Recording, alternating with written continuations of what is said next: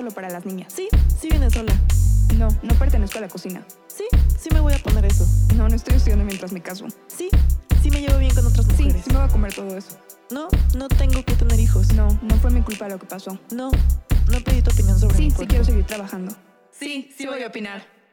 Hola, yo soy Remedios. Hola, yo soy Amelia y esto es Opinionary Podcast, resignificando el que las mujeres tengamos opiniones. El espacio para hablar de feminismo en el día al día y sobre todo darnos cuenta que no estamos solas. Pues el día de hoy, como podrán ver en el título muy divertido, eh, vamos a hablar un poco de reggaetón, sí. Pero, ¿por qué? O sea, ¿por qué vamos a hablar de esto? Es un tema más grande, vamos a hablar de objetificación. Así es. Que pues básicamente eh, esto ahorita vamos a explicar qué es, pero pues se ve reflejado en muchísimas áreas de nuestra vida, nuestro día a día, sobre todo cuestiones eh, pues como de belleza, de estereotipos y demás. Sí, exacto. Entonces, bueno, pues vamos a comenzar un poquito con qué es, o sea, más o menos. Eh, yo para esto leí dos papers que, bueno, al final les puedo dar los nombres por si les interesa leer ustedes también un poco más. Pero bueno, es la idea en general de que una persona es un objeto, es una cosa. O sea, eso es la objetificación.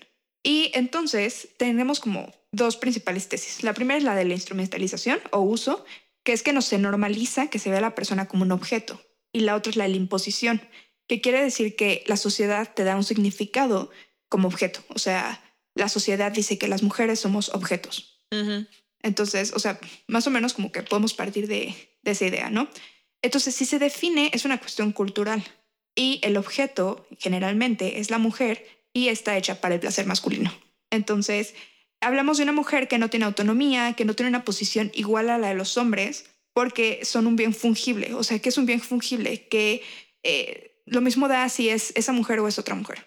O sea, no importa tanto. Tu persona da igual. Exacto, o sea, se vuelve un objeto, se vuelve una cosa física, un bien. Es, es incluso puede ser propiedad de alguien. Ujú. Es, o sea, se refiere a eso. Y bueno, esto también obviamente tiene que ver con la presentación de uno mismo. ¿Qué es la presentación de uno mismo? Es la imagen y es la imposición, o sea, cómo, cómo te pretendes tú presentarte ante la sociedad, ¿no?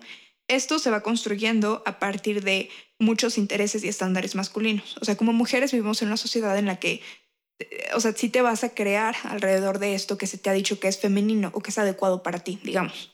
Entonces, todo esto, el problema es que muchas veces a las mujeres las reduce a atributos físicos únicamente. O sea, eso es una cosa bella que vale, pues, obviamente por, por sus características físicas, no por otras cosas.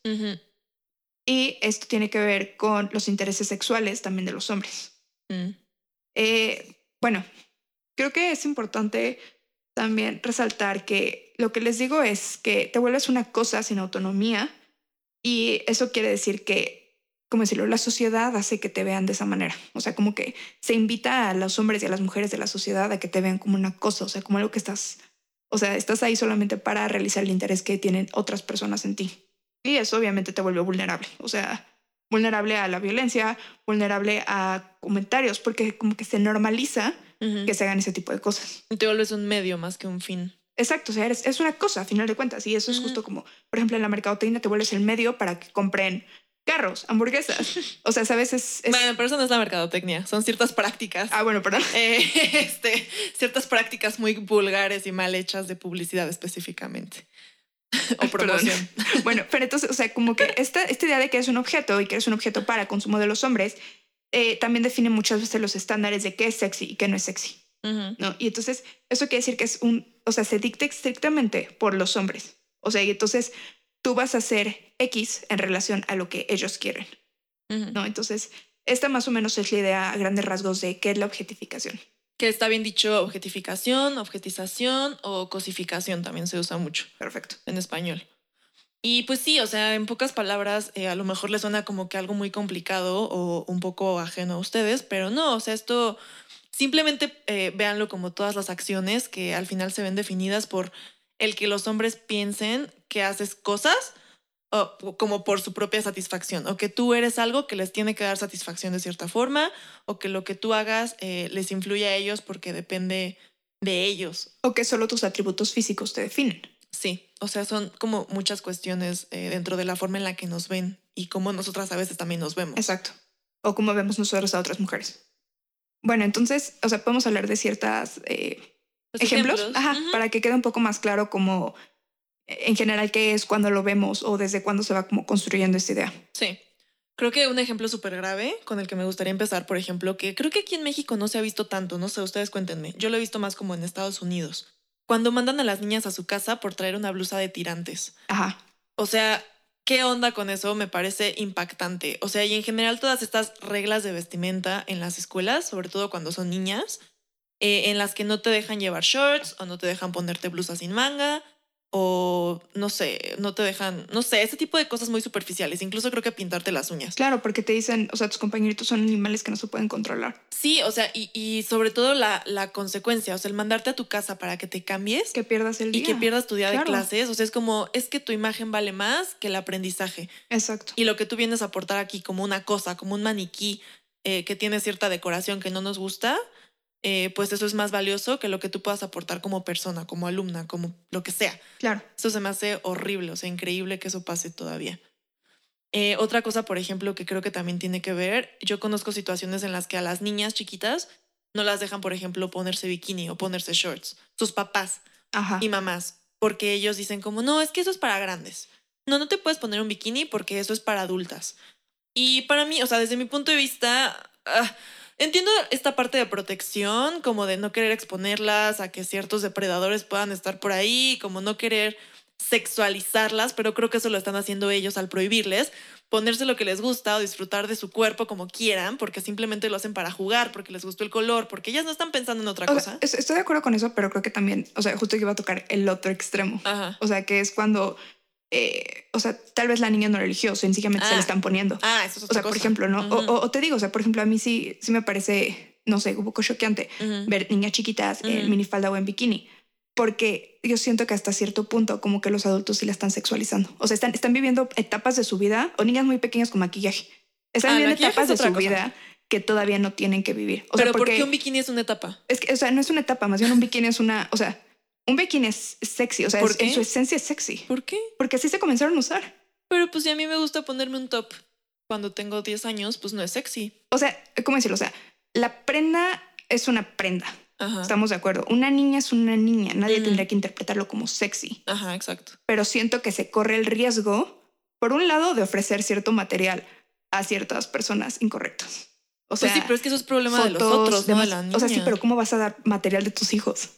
¿Sabes? O sea, no, no, no, no, no, pero en un eh. entorno X, o sea, que estás en una alberca o en la playa, o sea, yo nunca podría decirle a mi hija, oye, no te puedes poner ese bikini que te gustó en la tienda y no te lo voy a comprar porque pues me da miedo que la gente te vea con ojos sexuales. Eso me parece muy enfermo de la parte del adulto. O sea, estoy de acuerdo, pero que, otro adulto te tome fotos, por ejemplo. Pues bueno, es que también en qué entornos estás. Es que no sabes. O sea, eh, mira, yo sobre todo siento que, o sea, muchas formas físicas o aspecto físico está muy marcado por lo que los hombres quieren. O sea, entonces, esta idea es, eh, a final de cuentas, sexualización, ¿no? O sea, sexualizar a una mujer, ¿no? Y siento que si lo haces con las niñas, estás sexualizando a las niñas. Pero es que siento que la parte de la sexualización no está en la prenda, sino en esta actitud de pensar que solo por traer menos o más ropa ya te conviertes en un objeto de deseo y corres ese riesgo. O, sea, sí, sí, sí veo tu punto, definitivamente, pero no lo sé. O sea, o sea, a mí me parece que, o sea, sencillo. O sea, para, una niña va a ser más cómodo un traje de baño completo. ¿Por qué? Pero no sabes qué tal que ya. No, no, no, pero es sencillo. O sea, ¿por qué? Porque, o sea, se, va a meter a la alberca, salir de la alberca, va a estar corriendo. No, y evidentemente es mucho más difícil que un traje de baño completo se caiga o pase algo así. Pero pues si ella quiere ponerse otra cosa, ¿por qué no? O sea, ¿por qué prohibírselo?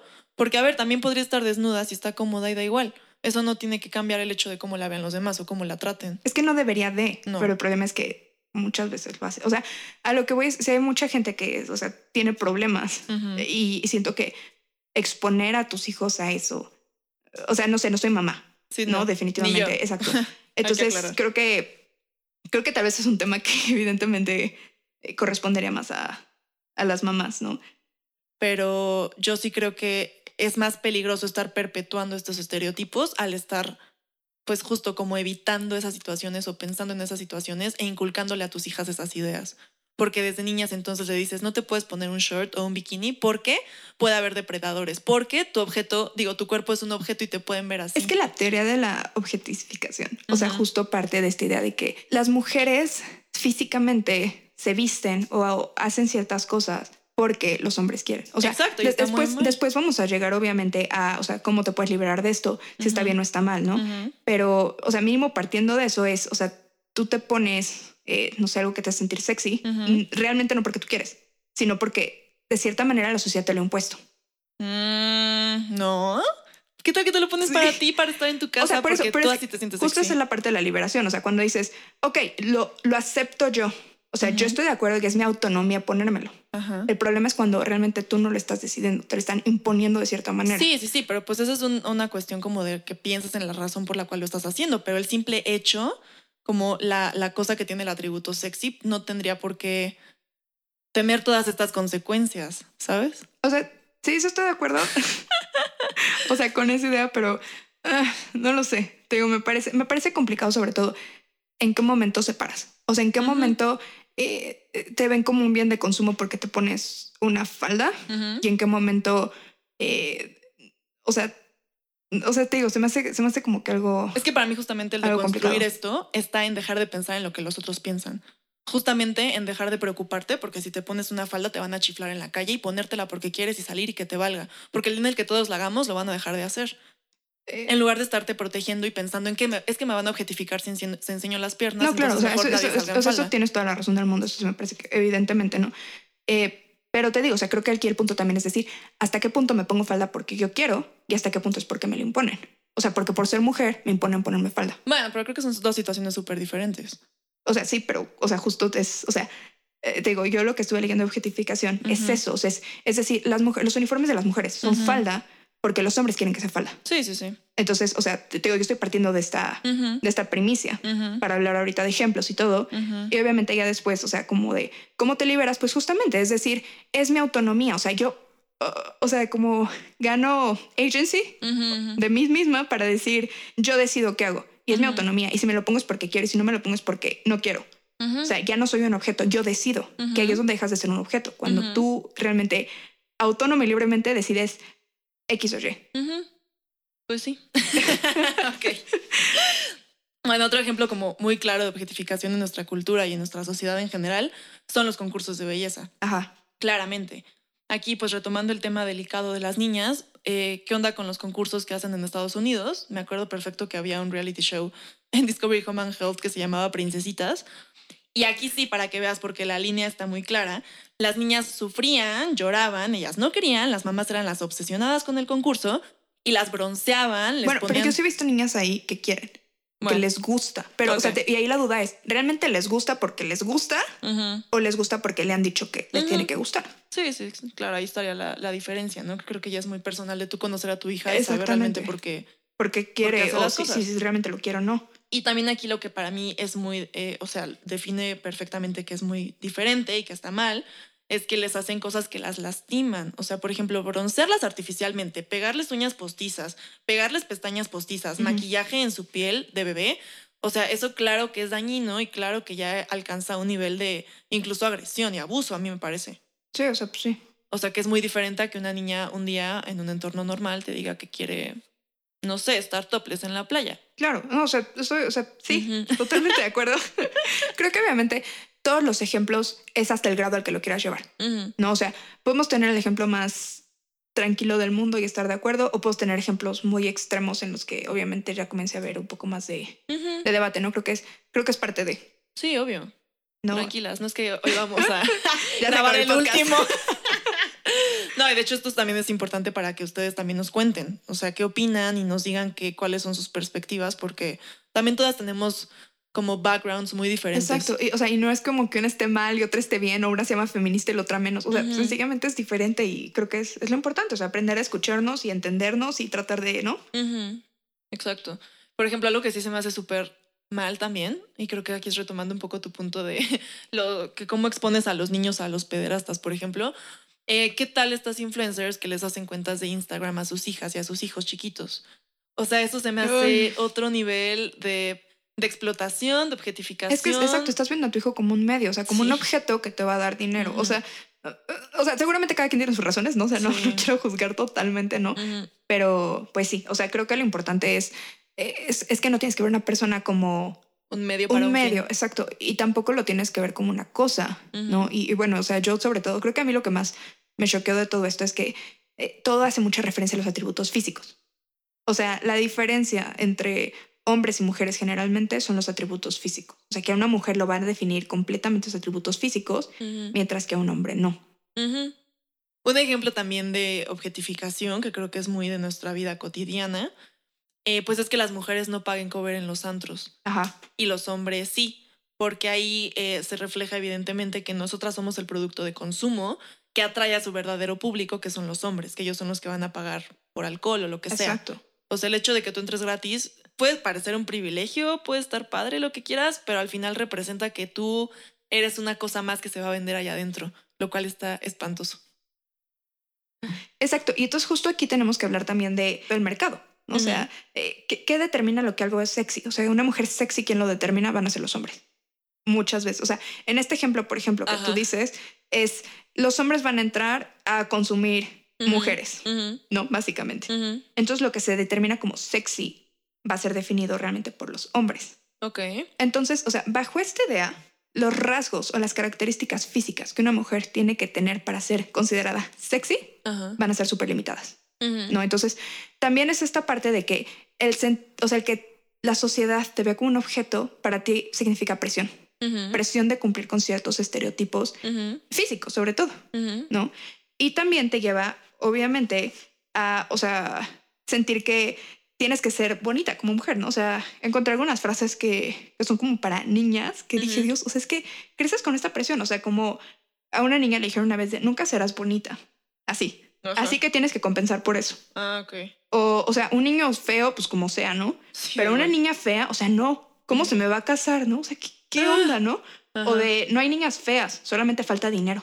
Ah, no, claro. o sea, súper Porque, común. exacto, porque aquí lo único que hace es, es generar presión, pero aparte es generar esta idea de que las mujeres solo somos definidas por nuestro físico. Es lo más importante. O sea, Sí. cuando muchos papás hablan de sus hijos, dicen como mis hijas hermosas o mis hijas súper bonitas, o sea, como que las describen con atributos físicos. También en novelas, por ejemplo, o sea, de, eh, o sea, literatura, eh, todo se describe a las mujeres como era alta, era bella, era que, o sea, puros atributos físicos, mientras que a los hombres se les describe con atributos, Fuerte, Exacto. empoderado, o sea, con otras valiente, características. aventurero. Y otra cosa que encontré que dije, wow, así como que, puf, ¿no? Ajá. Fue lo de los rasgos de la personalidad. O sea, es, ¿por qué es más fácil que un hombre sea sexy? Porque un hombre puede ser sexy por más cosas. Ok. O sea, una mujer se le va a juzgar en su físico. ¿Es sexy si es guapa o no? Ajá. Un hombre puede ser sexy Sí, tiene dinero. Si tiene dinero. Un hombre puede ser sexy si es simpático. Ajá. Un hombre puede ser sexy si es inteligente. Ajá. ¿no? Y hay aparte características que se asimilan a sexy o atractivo como llamas de personalidad, ¿no? Ajá. Y por ejemplo, en hombres son confianza, autoridad, independencia o ambición. Mm. Si una mujer tiene estas Es características, lo contrario atractiva. exacto, no es nada atractiva, ¿no? Mientras que con las mujeres es ternura, que sea penosa, que sea delicada, que sea pasiva. O sea, eso se considera como atributos sexys o atractivos para una mujer. Entonces, lo único que te está diciendo es, o sea, que básicamente, o sea, tu físico Es lo que más exacto, vale. es lo único que vale. Lo único. O sea, no tienes autoridad, no tienes eh, autonomía realmente. Otra cosa, por ejemplo, es toda esta idea de que se ve muy mal que una mujer haga ciertas cosas. O sea, por ejemplo, yo he escuchado mil veces, es que se ve muy mal que una mujer diga groserías. Ajá. Es que se ve muy mal que una mujer fume. Es que se ve muy mal que una mujer esté enojada, que pelee, que grite. Se ve muy mal que se siente con las piernas abiertas, que camine chueca, que se lleve pesado con los hombres. O sea, todas estas frases, que sería una lista interminable, que empiezan con se ve muy mal que una mujer tal. Exacto. O sea, a ver, ¿a- a- ¿por qué me tendría que preocupar por lo que se vea Exacto. bien o mal? O sea, yo así soy, y si estoy enojada, estoy enojada. Si me quiero agarrar a golpes con alguien en la calle, lo hago. O sea, X es una cuestión personal, pero ¿por qué tenemos tanta presión en la parte de cómo se vea para los demás? Claro, o sea, te digo, lo, o sea, lo reducimos todo a una mujer a físico, ¿no? O sea, eh, también estaba leyendo y dice que muchas veces una mujer se considera exitosa si es como éxito profesional y belleza física. Ok. O sea, lo que no pasa con los hombres. O su hombre es exitoso nada más porque profesionalmente es exitoso, ¿no? O sea, el físico realmente no es una característica importante. Claro, es un plus, a lo mejor, ¿no? Exacto, pero, o sea, realmente no es algo como que se fijen mucho, realmente. O sea, ¿no? Pero para una mujer realmente así como ser considerada como exitosa eh, en muchos aspectos, ¿no? que tiene las dos cosas. Exacto. Entonces, por eso muchas veces, o sea, digo, no, no, por decir que estas mujeres no sean exitosas, claro que lo son, ¿no? Pero muchas veces se le da más difusión a mujeres que son exitosas y son atractivas, ¿no? A mujeres que son muy exitosas, pero que no son atractivas, de acuerdo a los estándares masculinos, Exacto, no se les da difusión, ¿no? O sea, no es como que sea de, ay, eh, salen en revistas y hay entrevistas enormes de ellas y tienen segmentos, o sea, realmente no se les da esa oportunidad, mientras que los hombres sí. Pues sí. Que también, por ejemplo, a mí esto de la objetificación también siento que se, trans, que se traduce a otras partes. Por ejemplo, esta cosa como de que, ay, que la niña baile, ay, que nos cante, ay, que nos toque el piano en la reunión familiar. O sea, siento que suena súper retro, pero en mi familia sí pasa y con los hombres no, con los niños, por ejemplo. Ajá. Con las niñas sí es como son el show de la reunión. Exacto, es un objeto para nuestra diversión. De consumo, ajá, completamente. Y no necesariamente en el aspecto sexual, ni siquiera, ni, ni malintencionado, pero sí seguimos siendo como como también como un trofeo muchas veces, o sea, como totalmente. Ay, miren cómo mi hija baila. Claro, o sea, y te digo total, o sea, desde My Beautiful Daughters, ¿no? Por ejemplo, pero hasta le da la trophy wife, por ejemplo. Sí. No sé qué es, es, es, una esposa trofeo porque es es guapa, tiene buen cuerpo, estereotípicamente hablando, es joven. Y se le eh, define por ese tipo de atributos, no por atributos de eh, es súper inteligente, es confiable, es segura, ¿sabes? Sí, es horrible. Ok, y ahora sí quiero entrar en este tema que sé que nos va a hacer debatir un nuestro título. Pero a ver, quiero retomar lo que ahorita dijiste de que lo sexy eh, se definió para consumo masculino. Ok, entiendo que a lo mejor así empezó toda esta definición y como todos estos estándares, pero creo que la verdad es que no sé si esto se ha transformado con la historia o desde un principio fue así, pero también creo que el sentirte sexy tú como mujer no tiene que ver con consumo masculino necesariamente. Ajá. O sea, sí los estándares pueden estar delimitados por ellos, cuestiones como los tacones, la falda, las piernas, lo que quieras, ¿no? El escote, para consumo de ellos, pero hoy en día, y creo que desde siempre, no solamente te tienes que sentir sexy o verte sexy o ponerte, o sea, creo que esta, este gran concepto no solo debería ser de consumo, porque creo que es gran parte de tu amor propio y de sentirte segura contigo mismo y, y de sentirte también a lo mejor liberada sexualmente, que no tiene que ver con consumo y no tiene que ver ni siquiera con acostarte con hombres. Tiene que ver tú con sentirte cómoda, con sentirte sexy y con sentirte, no quiero usar la palabra atractiva, pero sí con sentirte confiada de tu apariencia y de tu cuerpo, que creo que no tiene que ver con consumo masculino siempre. Totalmente. Y bueno, yo justo quería más bien cerrar con esto, pero bueno. Ah, este, sí, o sea, justamente si estamos hablando de una imposición, en el momento en el que tú no lo ves como una imposición, sino que lo ves como una cuestión de confianza que tú quieres proyectar, en ese momento se rompe la idea de la objetificación. Ok. ¿Por qué? Porque entonces tú estás ganando autonomía y entonces lo expresas, lo representas y no solo tu cuerpo, tu personalidad, todo. O sea, como que te permite que no sea solamente lo estético para los hombres, sino te permite abrir la variedad, ¿sabes? O sea, como que te permite ganar confianza en ti misma. Y justamente es eso, es sentirte sexy porque tú quieres sentirte sexy, te gusta sentirte sexy, ¿no? Y bueno, obviamente aquí lo único es que de repente eres muy fácil. No. No, o sea, porque hay ciertos estándares a los que estamos acostumbradas de tiene que ser delgada, tiene que ser alta, ¿no? Y entonces como que, pues obviamente digo, no cumplimos con ese perfil. Entonces es difícil de repente cortar esta idea de decir, no, no tengo que ser eso que me están imponiendo. Pero sí puedo hacer sección. Claro, exacto, yo puedo tener confianza y la confianza, o sea, bueno, el, gran resumen o conclusión que me encantó es justo eso. Dice, la confianza es el nuevo sexy. Ok. O sea, el sexy no es sexy por físico. El sexy es sexy porque tiene confianza.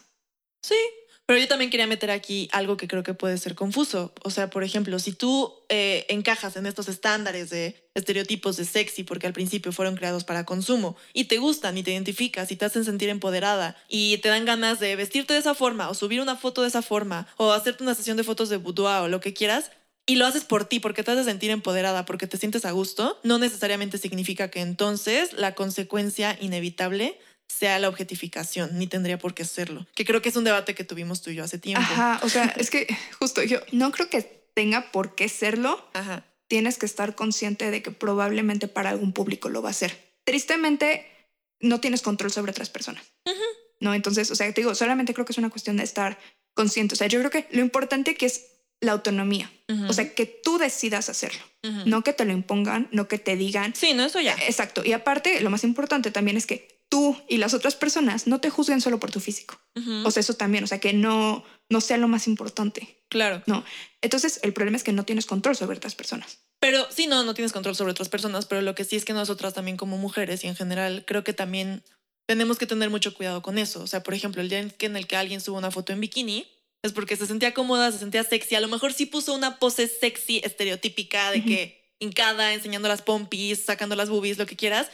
Y, o sea, tenemos que cambiar esta visión por... Yo ya, por ejemplo, lo, lo veo así. O sea, digo, qué padre, o sea, me encanta. Yo también me he tomado fotos así y me encanta. Y en ningún momento pensé que sea para que me vean los hombres de mi Instagram o lo que sea. Y entonces nosotras tenemos que empezar a cambiar ese chip y no decir, ay, pues es que es súper zorra. Ay, pues es que lo uso para llamar, lo puso para llamar la atención de los hombres. No, eso totalmente. o sea, y te pues digo, quién sabe, lo puso porque se siente a gusto. Exacto, o sea, justamente porque ella decidió hacerlo, que es la gran diferencia. O sea, no, no lo hizo porque eh, le dijeron ponte así, porque te vamos a poner un poste gigante, sí, sí, ¿sabes? sí. O sea, es, es una decisión. Pero que Bueno, al final tú no lo sabes. O sea, cuando tú lo ves, no sabes eso. O sea, no sabes si lo hizo porque quiso o no. Entonces, simplemente tú tienes que pensar en que, quién sabe, no tener ese juicio en automático de, ay, es que la voy a sexualizar y la O, voy o sea, a ok, eso estoy de acuerdo, pero también tal vez sería un poco de nuestra parte, también tal vez dejar de consumir tanto eso. O sea, dejar de consumir las cosas que juzgan a la mujer solamente por su físico. Mm.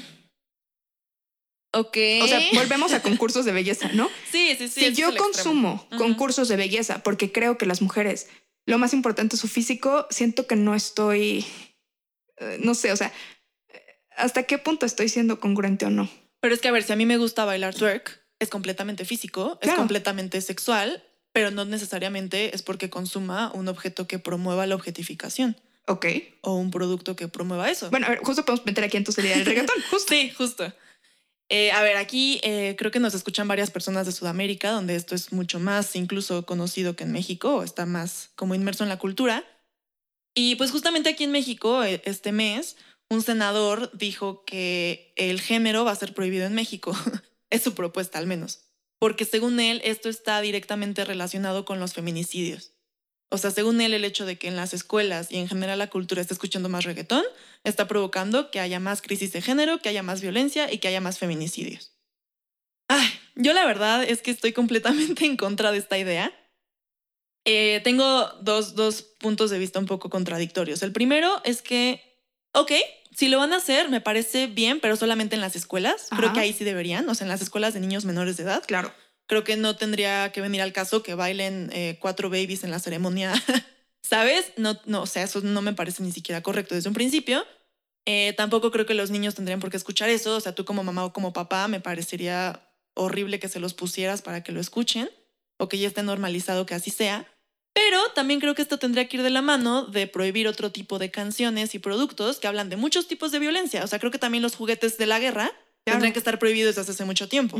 O sea, no puedes estarles vendiendo juguetes de pistolas o videojuegos donde se asesine gente o películas donde sea normal disparar. Claro, es que yo creo que también la música es, es una industria en la que no se metió mucho de clasificaciones, por ejemplo. Ok. O sea, aquí en México, por ejemplo, eh, tenemos clasificación de películas, tenemos clasificación de videojuegos, que es a nivel internacional. ¿Y esto qué permite? Esto permite que los papás y los mismos niños, se supone, conozcan qué pueden o qué no pueden ver por su desarrollo psicoemocional. O sea, ¿qué les permite ese desarrollo entender? Entonces, creo que tal vez, o sea, algo parecido podría operar, que obviamente es mucho más complicado. Pero que Porque ¿cómo lo regulas, no? No, O sea, y de pero... todos modos, ¿quién le hace caso a esas clasificaciones, la verdad? Pues no, o sea, deberían de hacerle caso. Pues sí, O pero sea, no son muy importantes ni en las porque películas. la idea es justamente cuando un niño está psicoemocionalmente listo para entender que sí están matando a una mujer, pero no está bien.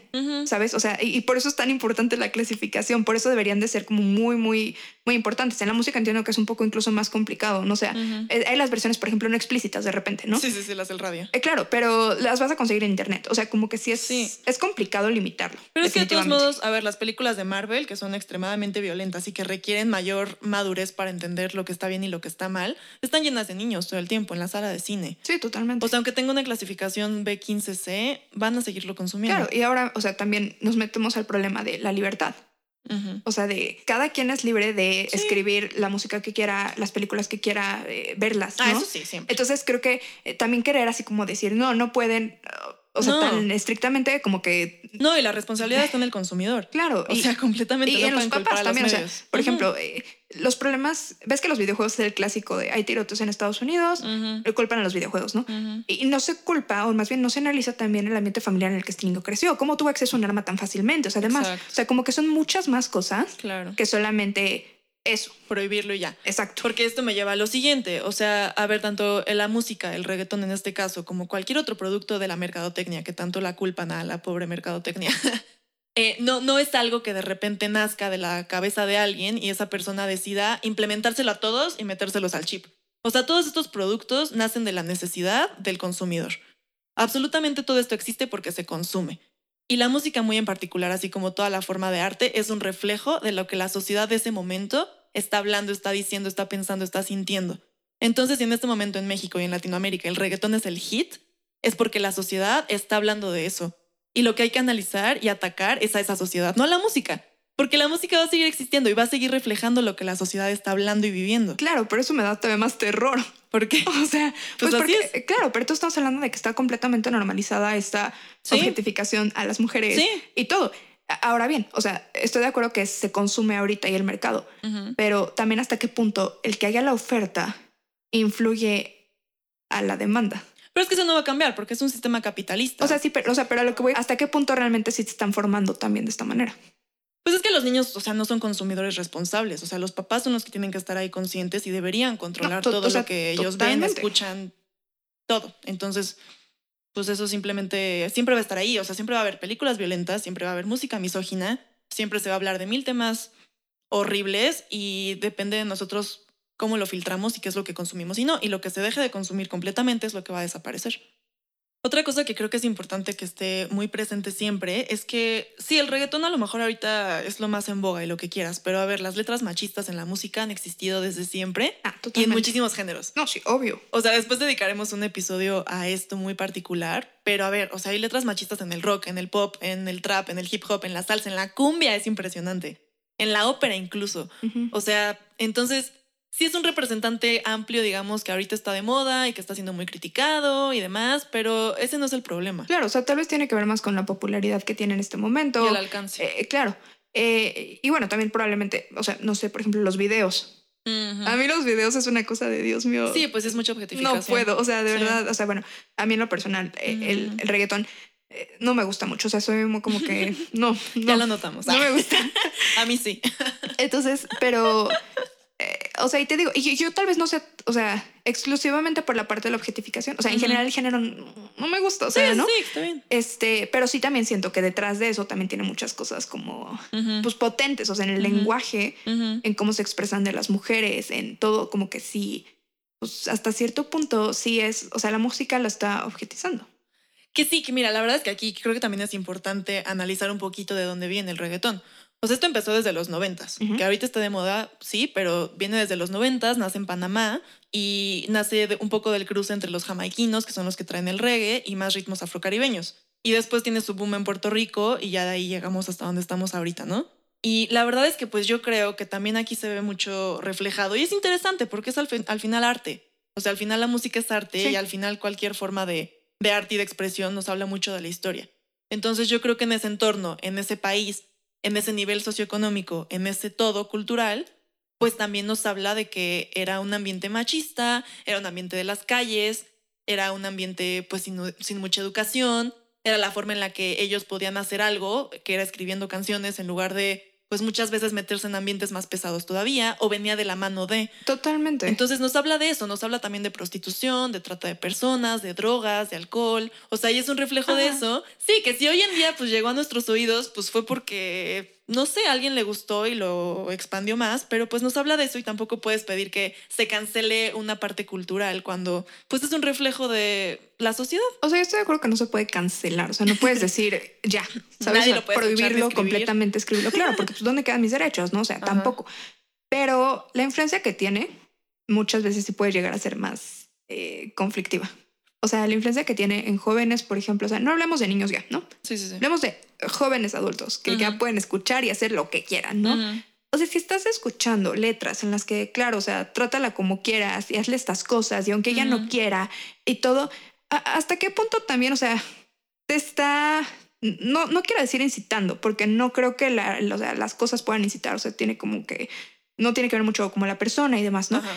Pero hasta qué punto también como que, más bien eso, como que puede justificar ciertos comportamientos. Pues es que yo creo que si así lo pensáramos, pues entonces también justifica, no sé, o sea, las telenovelas, pues también son una cuestión muy cultural y que promueve también maltrato hacia la mujer. Claro, que están etcétera, terribles etcétera. también, o sea, Pues sí, pero tú si la ves, tienes que tener ese filtro y esa conciencia. Y tú tienes que pensar como, ok, pues la veo porque está divertida, pero no significa que lo voy a replicar. eso, eso creo que es justo creo es lo más importante. o sea, Y con la música es lo mismo. Conciencia, sí. O sea, y la bailo porque me gusta, pero no significa que lo voy a ir a decir o que lo voy a hacer o que esté bien. o que lo crea. O que lo crea tampoco. Pues y sí. justamente eso también me lleva a, a otro tipo de reggaetón que están haciendo ahorita, eh, sobre todo mujeres.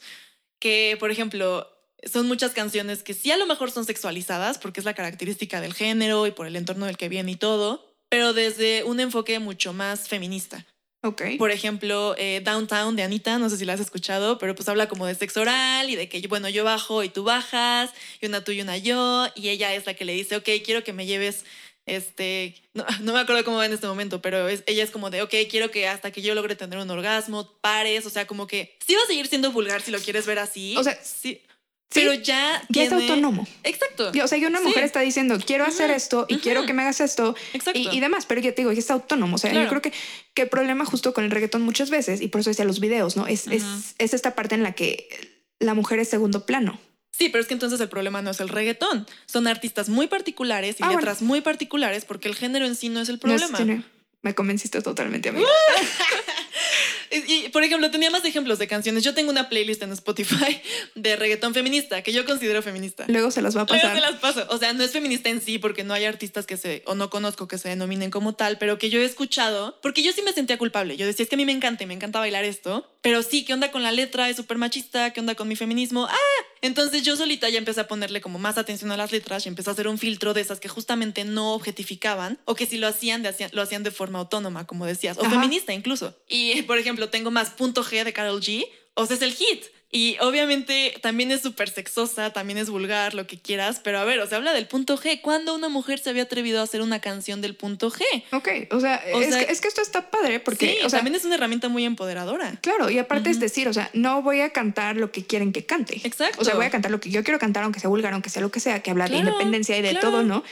Pero por otro lado, habla de empoderamiento y de autonomía. Y también del por qué no las mujeres podemos ser vulgares y abiertas Claro, sexualmente. o sea, por eso te digo, o sea, eso me parece que está sí, bien, ¿no? O sea, justo el problema es cuando cualquier tipo de arte o cualquier tipo de representación vuelve a la mujer una cosa sí, para no. consumo, para satisfacer los deseos de los hombres. Claro. Eh, o sea, y, y entonces que la mujer se ve reducida a atributos físicos, que solo sale en el video bailando en súper poquitita ropa y es, o sea, ¿sabes? No tiene Y nada ni de... siquiera se le ve la cara y solo están sus Claro, pompis junto al cantante, exacto. claro. Pero por ejemplo, en este caso, Carol G con punto G o incluso Becky G con mayores, también salen súper sexys porque es su entorno, porque es su ambiente, porque así es el género, pero están hablando de un mensaje súper empoderador. Y lo que dices, aparte, una, ellas son, o sea, el punto focal del video, ¿no?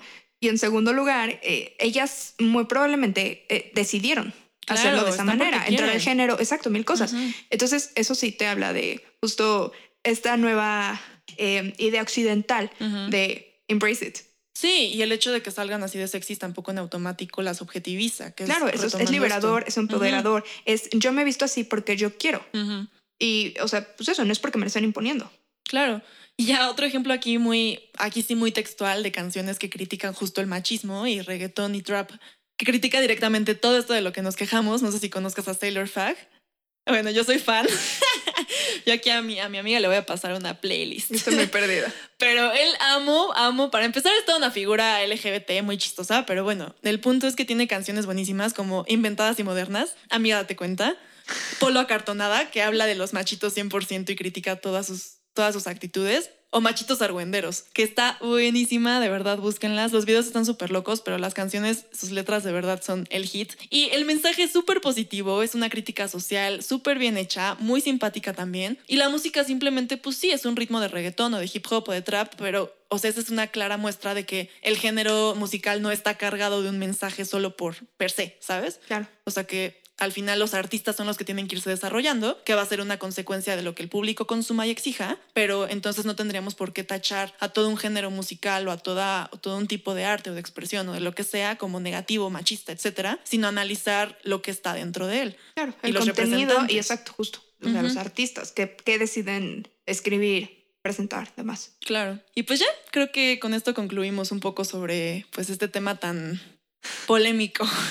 Yo, o sea, mi conclusión, yo quiero, yo quiero que mi conclusión sea que eh, entre mujeres, o sea, porque esto realmente este podcast es dirigido a mujeres, ¿no? O sea, si algún hombre lo escucha, qué bueno, eh, pero creo que la idea es que entre mujeres nos demos cuenta que valemos mucho más que nuestros atributos físicos. Y que eso tiene que ser, o sea, de verdad, eh, no sé, como que estar muy presente y sobre todo como en las nuevas generaciones, o sea, que realmente no vales por cómo eres o cómo te ves, o sea, vales por quién eres y qué tan inteligente eres. Y, cómo eres, pero no físicamente. Y todo, exacto, o sea, realmente no, o sea, lo físico no es lo que importa, no sé, yo creo que esa es para mí la parte que más me gustó. Y por otro lado, yo quisiera hacer, sí estoy completamente de acuerdo y quisiera hacer otro tipo de conclusión o de, otra, de otro aspecto, que también esta parte de sentirte sexy, de sentirte atractiva, de a lo mejor sí aceptar ciertos de estos estándares, pero tú retomarlos y adueñarte de ellos y embrace them. Y también creo que va muy de la mano con el movimiento body positive, que después lo estaremos platicando. O sea, si a ti te dan ganas de tomarte fotos en calzones, si te sientes empoderada con un vestido cortito, si te sientes no sé, lo que sea, o sea, o, también dejándolo de hacer, o te sientes guapa sin maquillaje, o con el cabello corto, o etcétera, etcétera, está bien. Exacto. O sea, tú tienes que tomar decisiones porque quieres y te hace sentir bien y no preocuparte tanto por lo que van a decir los demás o por este miedo de, no, pues es que si me pongo una falda, van a pensar que soy tal, o que soy fácil, o que soy zorra, o que etcétera. O sea, tú tienes que tomar tus decisiones, decisiones por ti y adueñarte de lo que tú consideres y con lo que te sientas cómoda y no dejarte llevar por Nada más. Exacto, y hacer X o Y no te hace ni más ni menos feminista. O También. siempre y cuando sea tu decisión. Exacto. Bueno, pues. Y pues bueno, muchas hasta gracias. la próxima, amigas. Adiós. Cuéntenos. Bye.